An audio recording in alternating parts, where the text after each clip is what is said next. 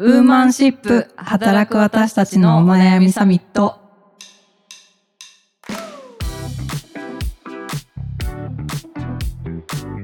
皆さんこんにちはニュースピックス 4E の中道香織です同じくニュースピックス 4W の川口愛です。この番組はニュースピックス 4E がお届けする次世代を担う女性がリーダーとしての一歩を踏み出せるように主要ニュースやリアルなお悩みについて語り合う番組です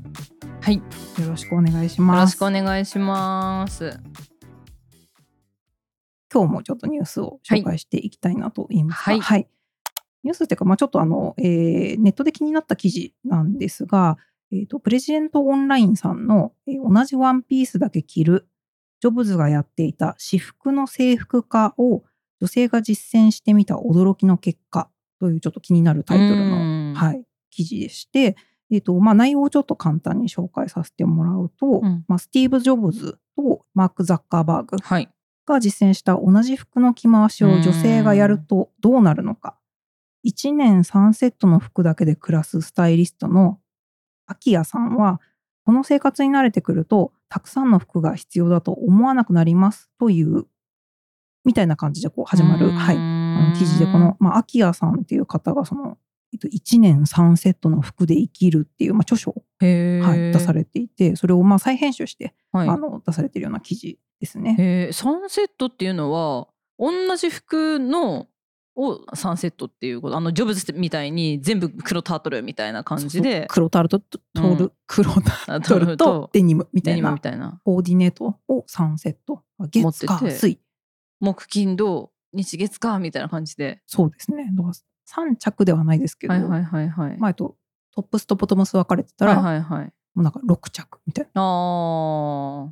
やばくないですか？すごいっすね。でもなんか朝起きて服をどうしようかって選んで考える時間って頭めちゃめちゃ使ってるらしいですよ。なんか結構ねあの選択そうそうそうそう。するのって脳を使うって。脳を使うって言ってるからそういう意味ではこの人がやってるのはなんか確かにねパフォーマンス的にはいいのかもしれないですけど。でもねえでも中道はなんでこの記事を取り上げたんですか？いやそうですね。あの、ん。私も出勤する時の,、まあその働く時の服装みたいなの、まあいろいろその悩んだりとかもするんですけどなんかその見た目のその印象みたいなところって、まあ、ちょっとあの関連するところで今あの最近まあルッキズムみたいな、はい。あのことも、はい、あの言われたりすると思うんですけど、うんうんうん。そこにもちょっとつながるようなあの記事だなと思いながら、はいうん読んでたというか、ルッキズムをねぜひリスナーの方にもご説明すると。あそうですね。あのルッキズムってあのいうのが、まあ、ちょっと良くも悪くもその見た目がこう人に与える影響というか、まあ、その外見に基づくまあ偏見のことで例えばこう見た目であの判断したりとかも差別したりするようなことを、うん。まあ、指す言葉なんですけど結構まあ分かりやすいところでいくと、まあ、体型的なところ、ななんかこう例えば痩せてる人はまあ綺麗で、まあ、太っているとからかうみたいな例えばなんうんか豚ってあだ名つけるみたいな小学生みたいなのあるじゃないですか。うんうんうん。そういうのとかあと目もこうパッチリ二重がそう可愛くてなんか一重は性格がきついみたいな、うんうんうん。全然関係ないけど全然関係ないね。見た目のところ。あとまあ持って生まれたもの以外の例えばじゃああの金髪に染めてたら、あいつはちょっとチャラい不良だみたいな。で黒髪は清楚だみたいな。なんかそういうのってなんか全然関係ない。うん。本当に見た目からの勝手なイメージうん。みたいなものなんですけど、そういうものを、まあ、あのルッキズムのあの典型かなというところで、うんうんうん。まあ、結構まあそのそもそもやっぱりその努力で変えられないような、うん。まあ、持って生まれたものっていうのに対してそういうふうにこうあの偏見を持つっていうことはもちろんそうですしなんかやっぱりその、まあ、選んで自由でもっとあるべきの、まあ、例えばファッションみたいな、うん。まあ、ちょっと私服の制服化みたいなところのうん効率の良さはね分かりつつも、うん。なんかちょっとそれって味気ないなみたいうんうんうん。うなんこともそうちょっと思っちゃったり。なるほどね。なんかルッキズム的なことを感じたことってあるんですか？中道ちゃんは。そうですね。いや、なんか私、結構まあ、その、ちょっとこれ聞いていらっしゃる方は見た目わかんないと思うんですけど、うんまあなんか髪の毛うん。ね、一部緑色だったりとか、緑綺麗なはい。緑、するじゃないですか。うん。あの、結構まあそういう奇抜な、うん。なんか多分あの、清楚系ではまあ明らかにないいところで、なんか昔ちょっとその、坊主にしたいというか、バズカット、はいはいはい。ありましたね。おしゃれに言うとバズカット。バズカット。はい。私の好きなその畠山千秋さんっていうモデルさんが、うん。本当にもうゴリンガリ、うんなん本当に坊主なんですよね。なんかそのベリーショートとかじゃなくて、うんうんうん。もう本当バリカンで剃ってますみたいな。そうそうそう。でまあその坊主なんですけど、まあ、そこを結構そのブリーチしてあ赤っぽくしたりとかでもうめっちゃかっこいいんですよ。ね。そうであなんかちょっと一回こういうのうん。ちょっとやってみたいかもって思って、うんうんなんかでもいきなりやったらちょっとさすがにみんなびっくりするかなとか思ってやってみようと思うんですよね、うん。みたいなこと言ったらなんかもうそもそもその当時その付き合ってた人に「いやうん絶対やめて」ってそう言われたし、うん。割となんかこう私のファッションに対していいねみたいな寛容な人とかもなんかそれに関してはちょっと渋い顔というか、うんで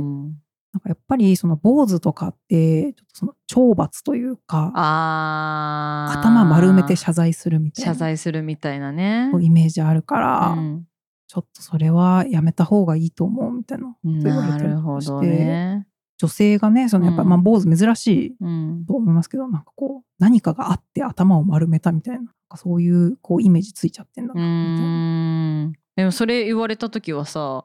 そんなことないのになとは思ったの？そうですね。まあ、うん。なんかまあ言わんとすることはわかるというか、確かにまうんあ珍しいスタイルだし、まあね、うん、まあ確かにそうかと思ったから、まあ今のところ、あの、まだ結局ね、その私はバズカットデビューできぬまうんまで、はい、いるんですけど、うん。まあなんかそういうのがね、当たり前になるというか、例えばその、今ってもうそれこそ、あなんか肌の色とかも、その、有色人種もその差別してはいけないですみたいなところで、その、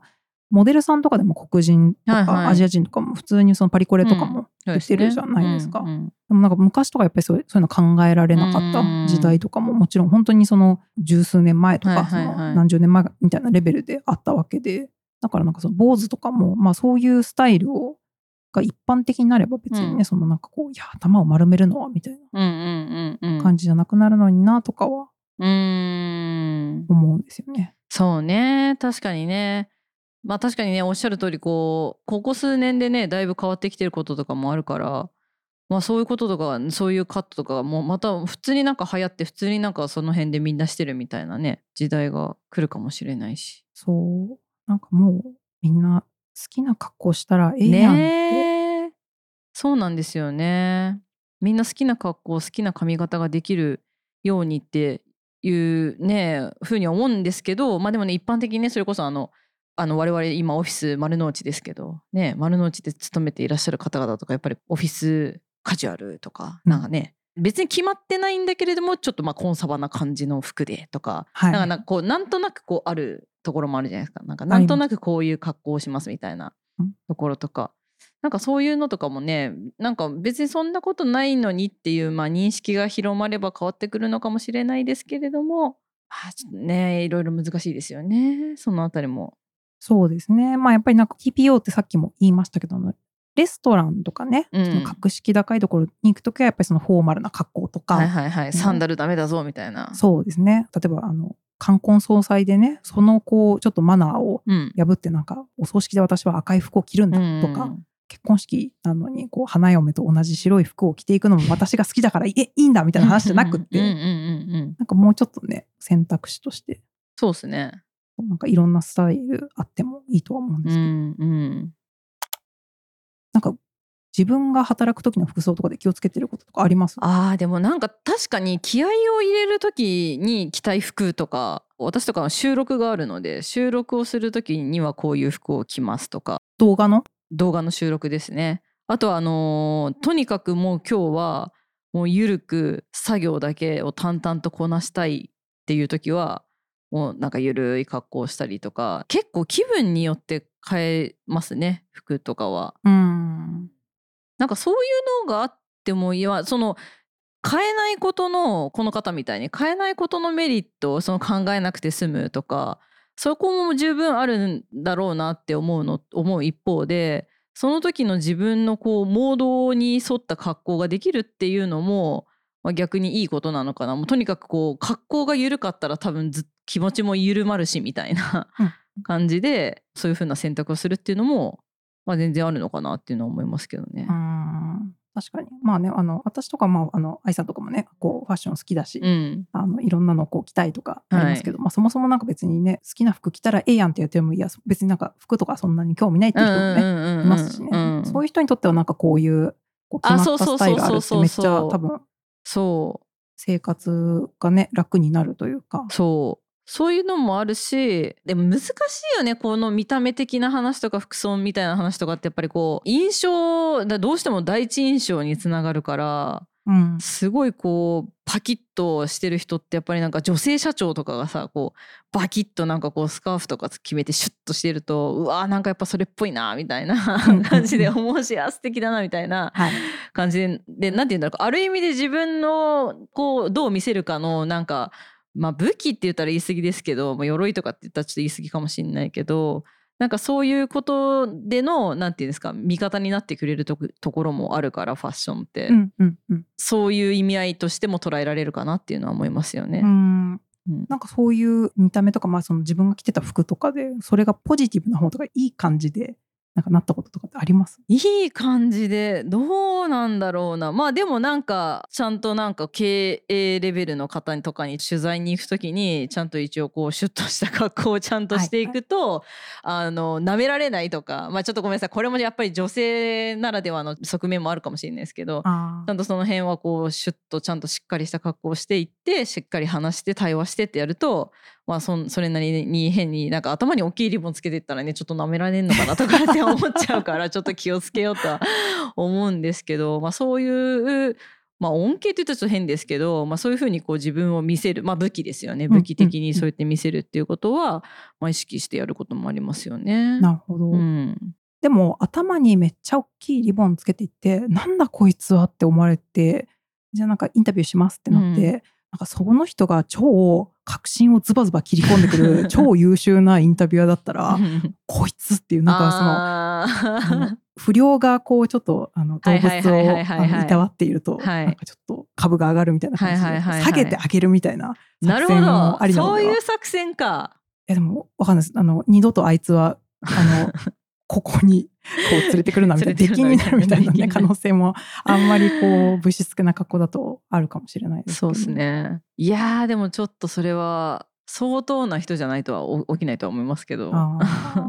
でもまあそうですね、まあ、ちゃんとした礼儀的な意味でちゃんとした服装で臨もうみたいなあの、うん。こうあなたに敬意を払ってますよみたいな多分そういう,、あのんアピールにもなるというか、私もこう頭はもうちょっとそのその日に黒染めしていくとかちょっとさすがに無理ですけど、やっうんうんうんうんぱりこうあの取材をするときはちゃんとうんジャケット着ていこうみたいな、うんうんうんうんできるところはやりますみたいなね姿勢のアピールとかはそうありねま。すよね。そうね。いやーでもさやっぱ難しいんだよね。こうなんかこういう話なんか